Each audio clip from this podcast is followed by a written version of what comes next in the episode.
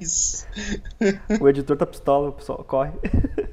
Não, hoje eu, hoje eu vou começar o podcast azedo. Hoje, hoje vai ser complicado. O, o host barra editor tá com dor de cabeça e, e não é um, um bom dia para ser Guilherme Yeager. Quando que é bom, né? É. É. É. É. Vamos começar a gravar o podcast antes que a gente comece a falar mal de patrão de novo? Vamos. Ah, mas é sempre bom falar mal de patrão, né? É, não, é, é sempre bom, só não é a proposta. De repente a gente lança outro podcast É, pra falar eu- mal de patrão. Eu ia dizer, a gente faz outro podcast pra falar mal de patrão. Vai fazer mais sucesso que esse. Eu tô de acordo. Daí os ANCAP vão vir, vão vir no- nos comentários ali vão falar que a gente tá fazendo discurso de ódio. Ah, é, estamos incitando ódio, é verdade, é Eu verdade. sou a favor do ódio, sempre. Claro, não, esse é um podcast pró-ódio. É contra patrão ainda, Deus o livre. Que o meu não ouça isso. que eu preciso pagar as contas, Cara, irmão. meu. É. é, a gente também é pró pagar as contas, então vamos começar o podcast. Bora lá então.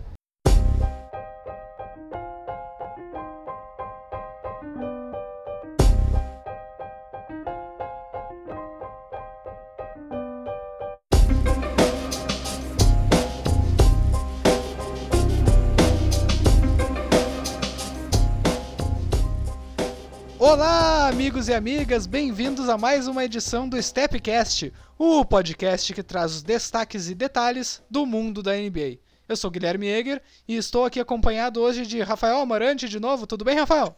Tudo bem, Gui? Fala aí, Jubi. Vamos bater outro papo aí sobre basquete, sobre esse começo de temporada da NBA. E hoje nós também estamos com a presença aqui de Juliano da Rosa. Jubi, como é que tá? Tudo tranquilo? Tudo certo. A NBA voltou e eu também, né? Pô, finalmente! Finalmente tava aí uma ausência muito sentida, né? Que é a temporada regular da NBA, a tua não tanto, mas a temporada regular da NBA ela tava bem sentida assim, mas finalmente ela voltou pra gente. Queria ver com vocês como é que tá as primeiras impressões aí desse começo de NBA, só pra gente soltar, soltar os- a musculatura. Cara, eu tô gostando bastante. Tô, tô curtindo esses novos times aí que, que vieram pra surpreender a gente esse ano, né? O nosso querido Pelicans, que joga como sempre e é, é, joga como nunca e perde como sempre. Não, não conseguiu vencer nenhum jogo ainda, mas tá muito legal de ver jogar, como a gente já esperava, mesmo sem o Zion. Tá uma coisa bem legal de se ver. O, eu tenho acompanhado bastante o meu Oklahoma, né? Porque agora sim, eu tava conversando com o Gui esses dias até. Agora sim eu posso dizer que eu sou torcedor. Porque todos os jogadores que eu, que eu gostava foram embora. E mesmo assim eu continuo acompanhando. E, mas agora já tem, eu já tenho dois novos amores agora, que é o Shea e o Da- Danilo Galina- Gallinari. Que italiano, que homem. Essa situação me lembra de quando o Grêmio era treinado por Celso Rotti. O Jubi é alentador agora, na boa e na ruim. É assim, Vai, agora. vai lançar. Vai lançar a banda do OKC. não vivemos de, de, de anéis, vivemos de, de Oklahoma. Vivemos de sofrimento, basicamente. E tu, Rafael, como é que tu tá acompanhando a NBA aí nesse comecinho? Cara, tá, tá bem legal de acompanhar os jogos, principalmente pela, pela quantidade de mudanças que a gente teve na, na última te- pré-temporada. Tem vários. A grande maioria dos times estão completamente diferentes. E tem, tem sido bastante interessante também acompanhar o crescimento do- dos jovens jogadores. Que até a gente vai falar um pouco mais pra frente ainda nesse episódio, então. ah, mas é isso, é, principalmente ver como é que estão os times que mudaram bastante, né? Clippers, Lakers, ahn, o próprio o meu Jazz ah, tão- é um time que também estou acompanhando bastante. e, Tá parceiro? Por enquanto tá tranquilo, cara. Três vitórias, uma derrota, mesmo com o Conley mal ainda, se- tentando se, Se adaptar. adaptando. É, tá, tá, tá, tá bem discreto, vamos dizer assim. Mas ah, o Bogdanovich tá bem e o Mitchell também tá jogando belo basquetebol no- nesse começo de temporada, tá, tá com aproveitamento bom de quadra. A defesa tá bem, até melhor do que eu achava que ia ser. Então, por enquanto tá, tá tranquilo, assim. Agora o calendário dá uma dificultada, pega o Clippers, pega acho que o Lakers de mais uma vez. Ah, então, vamos ver aí como é, que, como é que vai continuar esse início de temporada. Não seria um torcedor do Jazz de respeito se não reclamasse do calendário. En- Enfim. É conspiração, cara. Todos contra o Jazz. Todos contra Todos o Jazz. contra o Jazz, exatamente, exatamente. Enfim, como a gente aludiu então anteriormente, nós vamos hoje tratar de três tópicos que nos chamaram bastante atenção nesse começo de liga e projetando já para o futuro para verificar se algumas dessas uh, se algumas dessas projeções são realmente factíveis, se elas vão vingar ou se não vão vingar. Iniciamos então pela talvez a grande surpresa da, deste começo de temporada na NBA, o jovem Atlanta Hawks e as atuações resplendorosas de Trey Young, né? No seu segundo ano da liga recém, o Trey Young ele até então ele está arrasando a NBA. Ele tem atualmente uma média de 34 por jogo, 6 rebotes, o que para um jogador da, da estatura dele é incrível, 9 assistências, e tá a pleno curso, um passador do quilate dele, e 52% de porcentagem de arremessos para 3 pontos. Então são números aí impressionantes. Carregado Atlanta, com jogos de 39 e 38 pontos para abrir a temporada, né?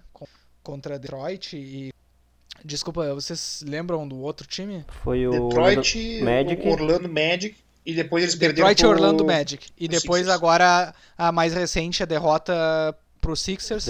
A realidade veio daí a realidade veio, mas também eles tiveram um jogo bem Foi duro, né, contra o, contra o Atlanta Hawks. É, foi até impressionante, né? O time é claramente liderado pela fase extraordinária do Trey Young, mas também eles têm tido uma produção muito boa do John Collins e de alguns jogadores que, como o DeAndre Hunter, DeAndre Hunter que já tem produzido bem, e veteranos como o Evan Turner, né, que teve até um começo de temporada bem decente. Sim eu quero ouvir tu falar que quem tá bem também é Jabari Parker. Tão criticado pelo senhor em vários episódios, né?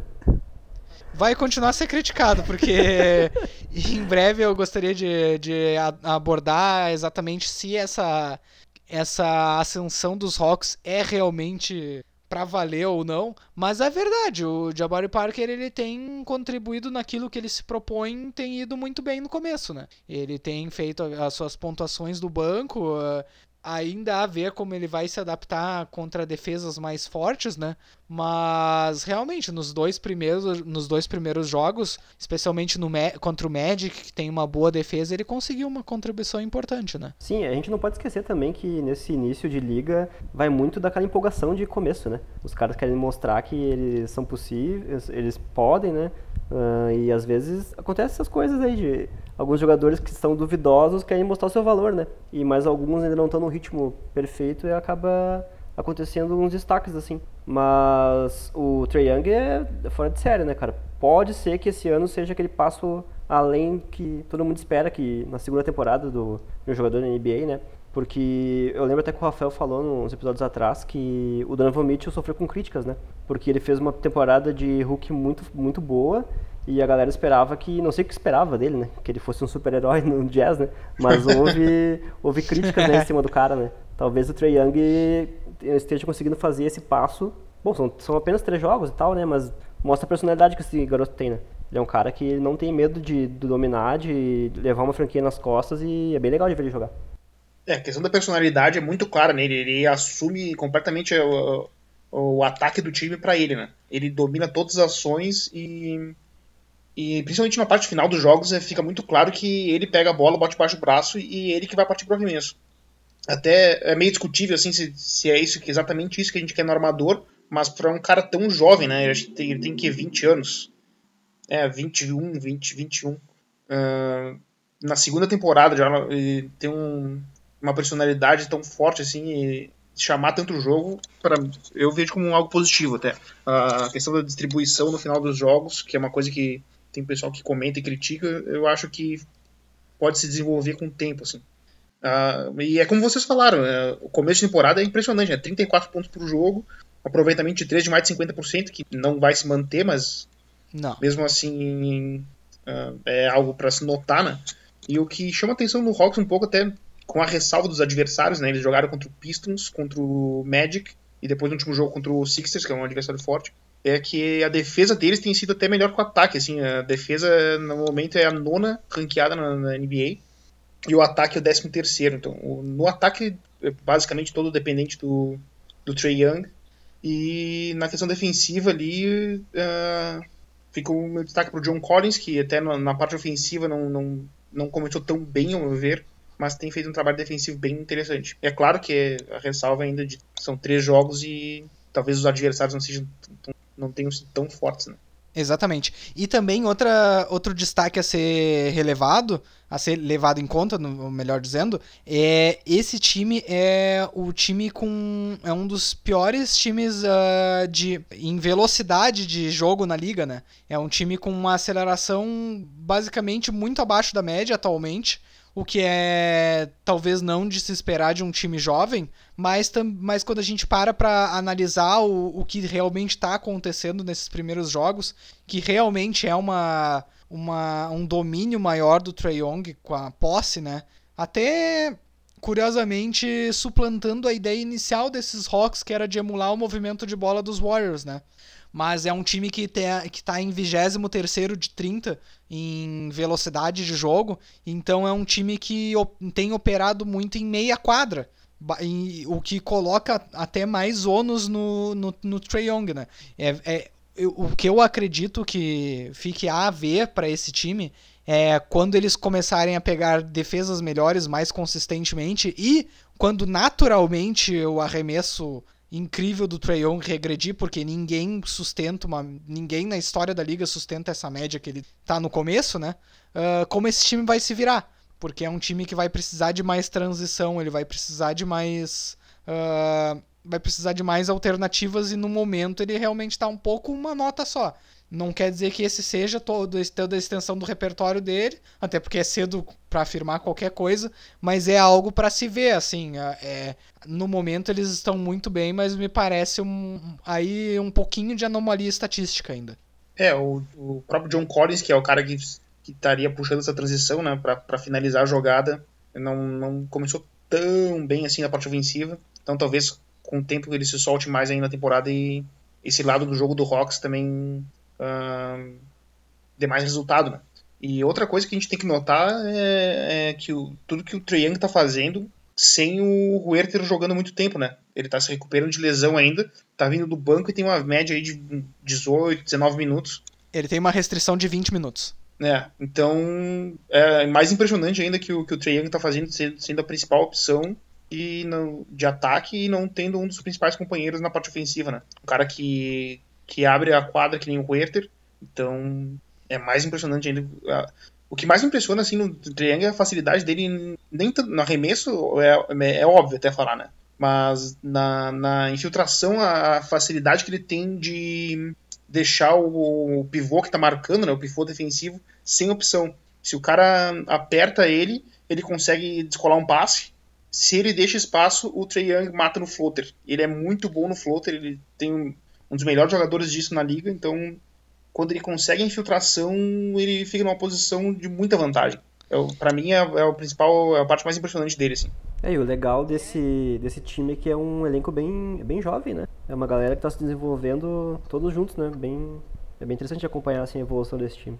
Exatamente. E sobre o, o Trae Young e sobre a evolução do, do elenco também, uh, o, o Trae Young, especialmente, ele mostra pra gente o que, que é ser um passador de próximo nível de alto escalão mesmo. Porque o passador de alto escalão, ele não só enxerga o jogo, como ele manipula a defesa, né? Ele, o caras como o, o, o LeBron, Nikola Jokic e o próprio Trae Young agora, como o Rafael falou, eles conseguem utilizar a ameaça do, do, seus, do seu arremesso, do seu floater, da sua infiltração para manipular o espaço em quadra e, e fazer o, o, o seu, os jogadores do time adversário ficarem parados, de repente congelarem num espaço, abrindo outras dimensões. Então, o Trae Young ele é um cara que a gente nota nitidamente em quadra, ele já consegue fazer isso. E isso é extremamente importante. Ele vai ser um. Ele, ele com certeza mostra um repertório até por conta do seu arremesso e do seu repertório de floaters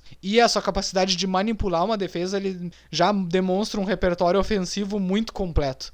Eu acredito muito no, na produção dele nessa temporada, mas a, ainda, ainda apesar do time ter margem para evolução, por ser um time jovem, eu ainda acredito um pouco menos no resto do elenco, conforme o andar da temporada, mas uh, no Trey Young, assim, na produção dele, eu acredito muito e, e não me surpreenderia um, um lugar no All-Star Game para ele. É, eu fecho contigo, assim, ainda não é um time que eu vou bancar para playoff, por exemplo, mas uh, estou olhando a conferência, uh, dá para enxergar um lugar no, no All-Star pro Trae Young até com certa facilidade, assim, do jeito que ele tá jogando. O sonho é possível.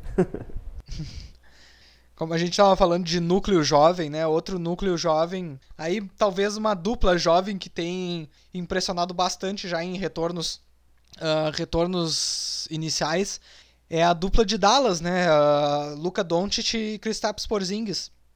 O que mais me impressiona nesses dois é a velocidade com a qual eles estão se adaptando um ao outro e a, ve a velocidade a qual eles imprimem no ataque dos Mavericks. São dois jogadores que, quando a gente para para pensar no estilo de jogo deles, eles não são exatamente jogadores rápidos, né?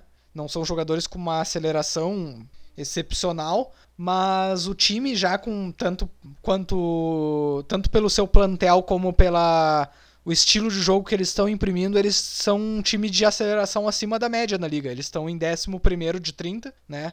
Atualmente eles são a, o terceiro melhor ataque da liga, com 111,4 pontos por partida. E a defesa ainda um pouco abaixo da média. Então, esses dois atributos de ataque e defesa uh, já esperados, né? Pelo plantel do time que é um plantel que tem alguns buracos defensivos, mas o que me impressiona muito é a velocidade a qual eles já imprimem o jogo e, e como o pick and roll deles está funcionando. Uh, uma coisa que a gente acaba esquecendo, né, porque o Porzingis ficou um bom tempo fora, né, com essas lesões deles, né, e a troca de time e tal. Uh, o quão bom esse cara é, né? Ele é muito rápido, como a gente falou. Ele não é um cara, um perfil atlético velocista, né?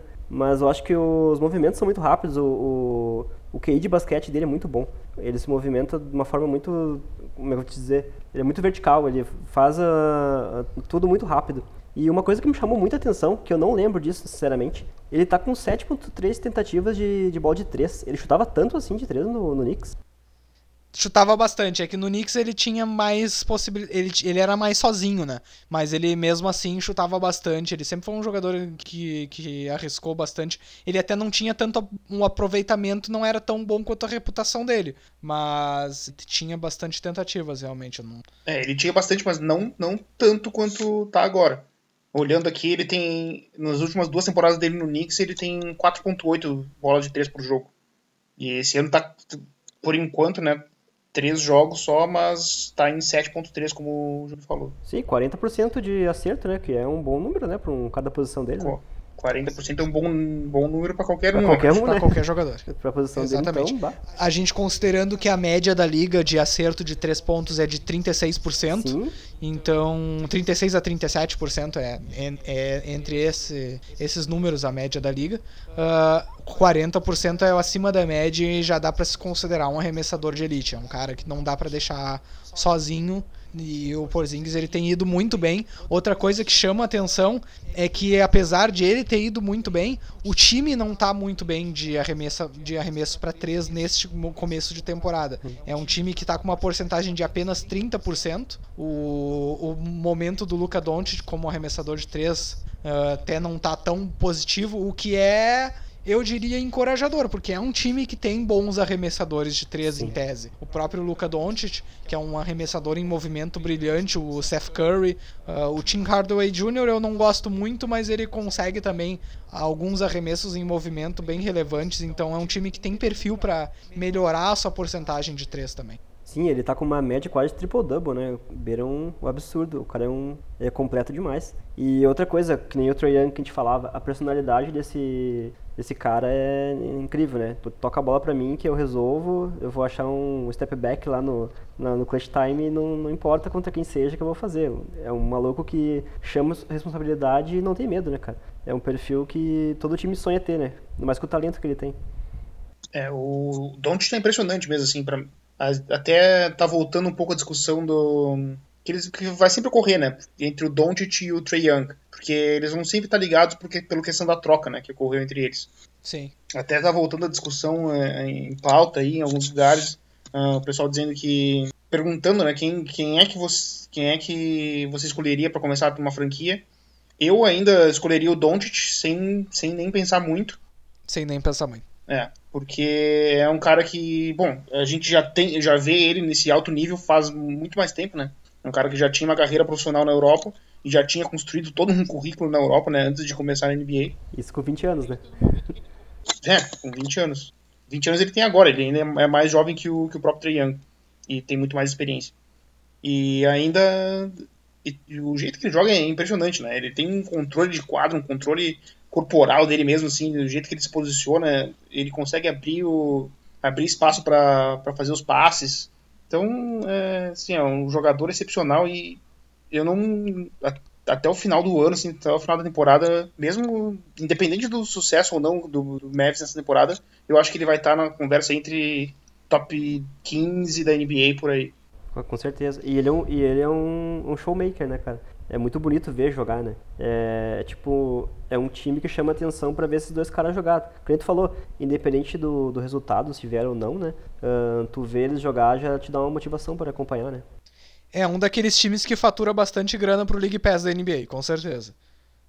E enquanto a gente estava falando da comparação entre Trey Young e Luka Doncic, uma coisa que eu visualizando os primeiros jogos dos dois e até com mais atenção o jogo de Dallas contra Portland, que eu consegui acompanhar melhor, o, a forma como eles já estão aprendendo a afetar defensivamente o jogo, mesmo sem ser bons, sem ser os dois bons defensores. São dois jogadores que não têm exatamente a melhor das atenções defensivas. O Trey Young, inclusive, é notoriamente negativo defensivamente, mas eles são caras que já estão aprendendo muito a afetar a defesa através de visualizar, visualizar as linhas de passe do adversário.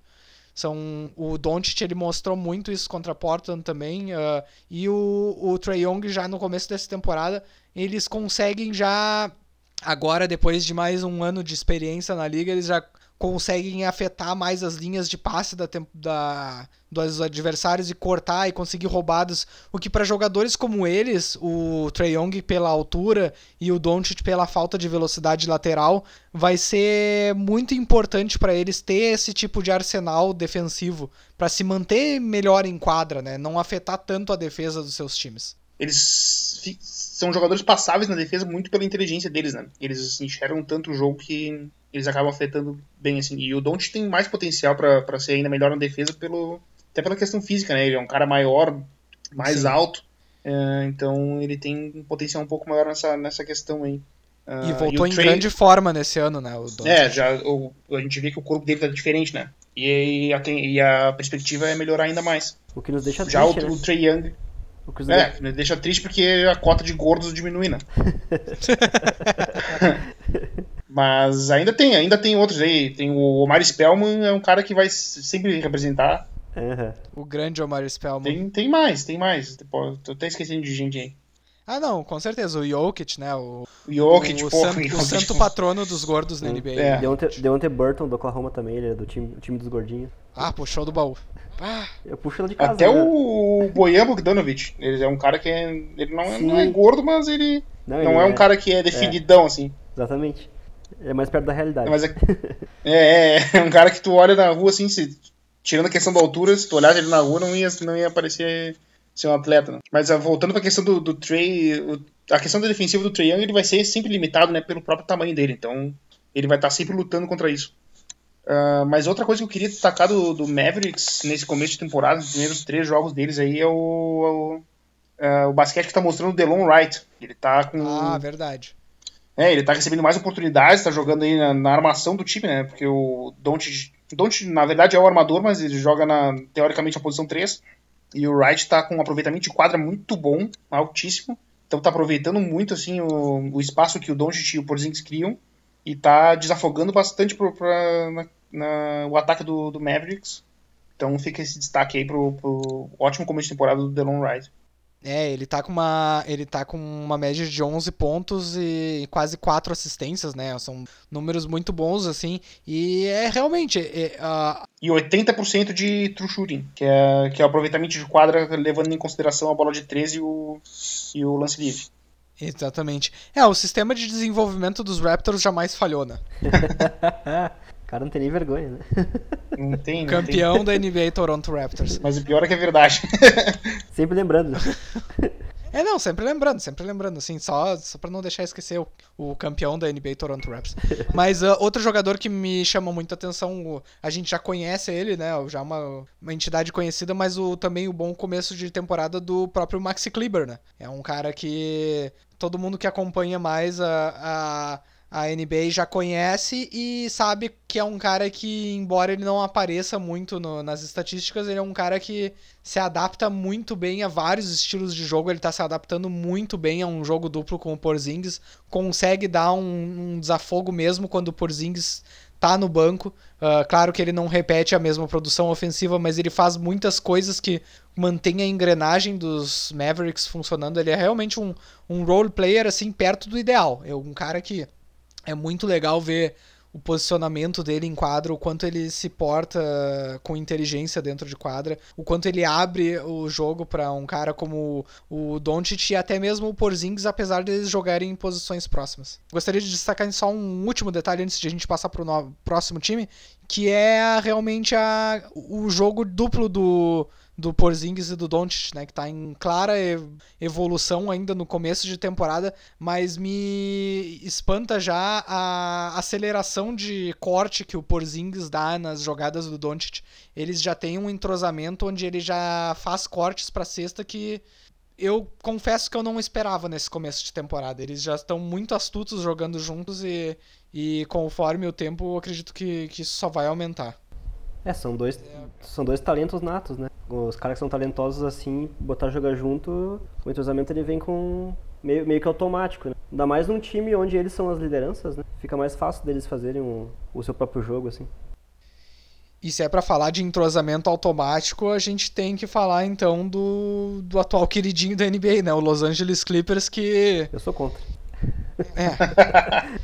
não tem como a gente não falar. Eu gostaria de não falar, né? Mas quando um time assim tá tão bem, é o, o, melhor ataque da liga, sem um jogador quase praticamente de calibre de MVP, né? Uh, ainda jogando, ainda não jogando, né? O Paul George no caso, o, a gente tem que abordar, porque o Los Angeles Clippers eles atualmente eles são o, o melhor ataque da liga, né? O melhor aproveitamento de três da liga, Curiosamente, com a, a quantidade de peças defensivas que eles têm, eles são o quinto pior, a quinta pior defesa da liga, mas eles já demonstram um entrosamento surreal. E eu lembro que a gente falava em alguns episódios do, do Stepcast que a principal dúvida que nós tínhamos seria, ou pelo menos que eu tinha, seria quem ia cuidar da distribuição de jogo desse time, né? Porque eles tinham muitos pontuadores natos e poucos passadores intuitivos. Pois bem, o Kawhi Leonard decidiu agora que ele é um passador intuitivo, porque Traiu teu armador. não tem É, não, não, não tem como não tem como colocar de outra forma. O cara tá ele, o, o homem tá com uma média de 7.5 assistências por jogo. É, ele tá com média de 27 pontos, 6.5 rebotes e 7.5 assistências por jogo, o que é de longe a melhor marca da carreira dele. E na questão dessas, das assistências, Gui, ele tem 47% de assist percentage, ou seja, 47% das, das posses que ele usa terminam em uma assistência nesses quatro primeiros jogos. O que também é de longe a melhor marca da carreira dele. É de longe a melhor marca da carreira dele, é algo absurdo o que ele tá já providenciando para esse time, é absurdo. E, e eles enfim, eles estão com um aproveitamento também de, de bola de três, talvez insustentável, mas mesmo assim uh, é.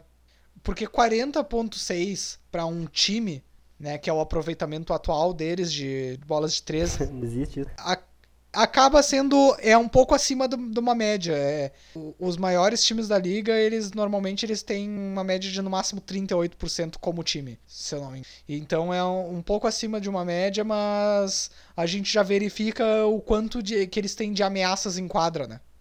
Com certeza, né? E uma coisa que me chamou muito a atenção nesse time do, do Clippers é que a, aquele lance do que o Kevin Durant fez o, na entrevista lá que ele deu depois do jogo do Warriors, que ele falou que ele era o Kevin Durant, que os caras tinham que se preocupar com ele. Me parece que o, Kawhi, que o Kawhi tá com essa mentalidade agora. Ele sabe o que ele é o Kawhi e que os caras têm que superar ele. A confiança que esse cara vai para qualquer jogada, ele pode fazer qualquer coisa. E eu lembro que a gente conversou até que ele não tinha o passe mais intuitivo, né? Como para ser um armador, né? E teve uma jogada que ele deu um passe pro Zubat, que ele deu um passe picado no meio de dois marcadores, assim, acho que foi contra o Lakers, se não me engano, que foi um passe tipo de armador top da liga, né?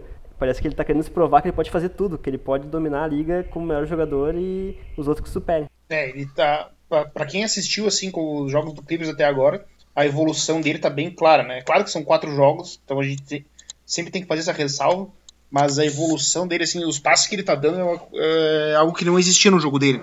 Ele era um passador até bem comum, assim, ele é um cara que sempre construiu o próprio arremesso, mas como passador não se destacava. O que ele tá fazendo essa temporada é de outro nível, assim. Principalmente os passes uh, no pick and roll, trabalhando com, com um jogador que tá rolando pra cesta, né? Os passes que ele tem achado no garrafão, assim, uh, tem sido impressionantes. E, bom, para mim esse é o principal destaque da temporada do Clippers, do, do Clippers até agora. Uh, o ataque deles está absurdo, né? É de longe o melhor da liga até, até o momento. A defesa até agora não se, não se encontrou tanto, mas eu acho que é a tendência desse time, né? Eu acho que o ataque deles vai ser muito bom, eles têm muito, muitas armas. E a defesa, na falta daquele. de um pivô central, assim, num pivô que, que, que consiga proteger o aro com, e intimidar a penetração, a defesa não, não vejo que vai ser, pelo menos na temporada regular, não vai ser de um nível tão alto assim. É claro que quando voltar o Paul George também vai, vai melhorar a questão defensiva, né? Até porque ele vai voltar sem, sem ter uma responsabilidade ofensiva tão grande, então ele vai poder focar bastante nessa área. E, bom, é, como, como que a gente já previu no Clippers, eles podem eles têm mais um, uma escolha esse ano, né, que eles podem envolver alguma troca. Então, até, até os playoffs, eles, eles podem resolver essa questão do, do pivô. o Oklahoma, uh... Oklahoma tá aí, querendo pique sempre. é, até, até não sei se o Steven Adams seria essa opção também, mas é um cara nesse sentido, assim. Pra mim. É o, quietamente, o, Serge Ibaka seria uma grande opção. É, eu acho até que o Marc Gasol seria melhor ainda, mas. Com certeza, mas o Marc Gasol eu não quero mandar. esse eu não vou liberar, não. não é, esse é o jogador que eu ia citar. Eu acho que o, o cara que se encaixa como uma luva aí seria o Marc Gasol, mas. Mas também se eles fizerem essa troca aí, eu acho que aí não tem, não tem time pra botar contra eles. Outro cara do Clippers que eu acho que é muito subestimado, porque ele sempre é regular. Ele sempre tá disputando o sexto homem da liga, é o Low Williams, cara. E ele começou de novo a temporada com seus 20 pontos ali, vem do banco, eh, carrega bem a bola, ele é um cara que cria um arremesso para ele, uma facilidade imensa, assim. Eu acho que vai ser muito importante, porque o banco do Clippers é um absurdo, cara. O jogo contra o Lakers, por exemplo, tava bem parelho até quando tava os dois times titulares, né, eh, entre aspas, eh, jogando. Quando entrou o banco, desandou de um jeito, assim, absurdo. Não que o do, do, do, do Lakers seja grande coisa, né. É, eu ia dizer, na, na, na, comparação entre os dois times, o, o, banco do Clippers é uma baita vantagem. É, chega a ser injusto, mas o banco do, deles tá muito bem. E o Harold também tá jogando muito bem, cara. Tô gostando muito de ver ele jogar. Eu até falei da, do pivô na parte defensiva, né? Que eles não tem um cara assim para comandar o garrafão ali, mas na parte ofensiva o Harrell é excelente. Assim. É um cara que joga com energia lá em cima toda hora, alta intensidade, alta rotação e ele finaliza muito bem, né? Então a própria o aumento essa evolução da criação do, do Kawhi tem sido complementado pela, pela capacidade de, de finalização do Harrell que nesse momento está com 20.5 pontos de média e 7 rebotes. Né? É são números absurdos, eu não acredito que ele vá sustentar, mas mostra realmente tanto a, a capacidade dele como finalizador, como a capacidade que o Kawhi tem tido aumentada de manipular a defesa. Né? É um, o que realmente tem sido impressionante. É contra o Suns ele fez 28 pontos. Então eu vou dar uma olhada se não é o career hard dele, né? Porque eu não lembro desse cara pontuar tanto assim. Ele sempre foi bom ofensivamente, né? Mas realmente, esse começo de temporada dele tá assustador. É um cara que tem se aproveitado muito bem dessa.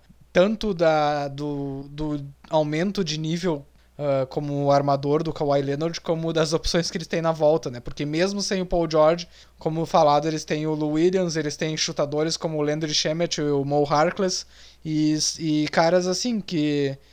Ou Patrick Beverley também, né? E Michael Green. São caras que sempre vão, vão, vão, vão dar alguma produção ofensiva, né? É, eu gosto muito do Michael Green, cara. Eu acho que é um cara bem discreto, assim, que cumpre muito bem. A parte ofensiva dele tem evoluído bastante nos últimos anos. É, não, outra coisa a se destacar no Lou Williams é que ele realmente ele mostra já algum progresso já notável de mais de uma temporada como armador, né? Como assistente. Claro que o passe dele ainda ainda se encaixa mais em uma situação de final de relógio, mas ele mesmo assim, ele já tem só uma média exibindo pelo menos uma média de 5.3 assistências por, por jogo, né? O que é um aumento de duas assistências em relação à média da carreira dele. Ele tem uma média de carreira de três assistências por jogo, o que até surpreendente esse número aí. É, não, é bem surpreendente. Para um cara como o Lou Williams, que a gente sabe muito bem que ele sempre foi um pontuador profissional, né?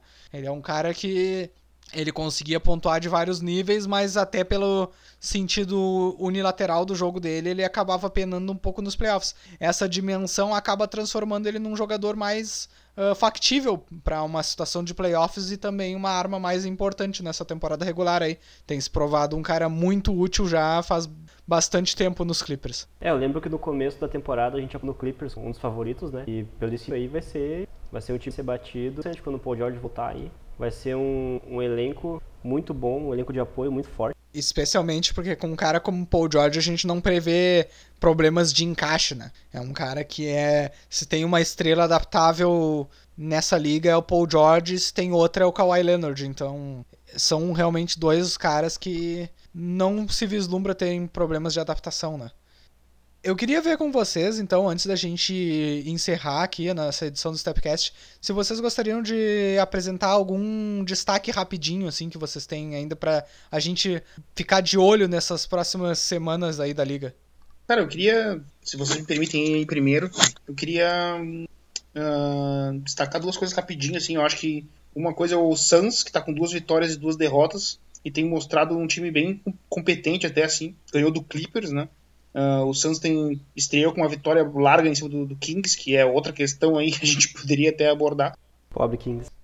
Pobre Kings. É, pobre Kings. Uh, tiveram essa vitória, venceram também o Clippers e tiveram duas vitórias bem apertadas contra o Denver e o Jazz, que são duas boas equipes da Conferência Oeste, né? Eles estão e a principal diferença que eu vejo é que eles estão eles têm uma rotação que não tem ou que tem poucos jogadores de, de baixo nível. Então, todos os jogadores que eles estão colocando em quadra são jogadores de NBA. E isso já faz uma baita diferença pro, pro Suns, né? Que nos últimos anos aí tinha vários caras na rotação que não, não teriam espaço num plantel assim de qualidade. Uh, a má notícia fica a questão do, uh, do DeAndre Ayton, né? Que jogou o primeiro jogo e foi pego no antidoping está suspenso por 24 jogos, uh, 25 jogos, né? Vamos ver se, se, eles conseguem diminuir a pena aí. Destaque para bom começo do Kelly Oubre, bom começo do Aaron Baines e do Booker, óbvio, que, que é o líder do time aí. O fã-clube do Aaron Baines deve estar tá muito feliz. o fã-clube do Aaron Baines é muito engraçado. Tem isso, né? Os caras devem estar tá felizes porque ele, tá, ele começou bem a temporada, assim, ó. Cada... Ele no corta-luz ali, ele é violento, cara. Ele abre um espaço para que ajuda muito no ataque, mesmo ele não sendo um. Literal e que... figurativamente violento. É, ele, ele cria muito espaço com o corta-luz dele, cara. É... Fica a dica aí pra, pra quem quiser acompanhar o Suns pra cuidar dessa parte da, da parte ofensiva deles. E olhar o teu ídolo Booker, né, que eu amo. é, não, não tenho até nada contra, assim, mas eu acho que é meio. Preciso ver mais, assim, tipo. Ele é um cara que é, tem um grande talento ofensivo mesmo, mas. Um, até hoje, assim, em termos de time, um, jogo, um jogo completo assim não, não mostrou tanto. Sim, ele é o Mas... famoso, famoso fominha, chuta-chuta.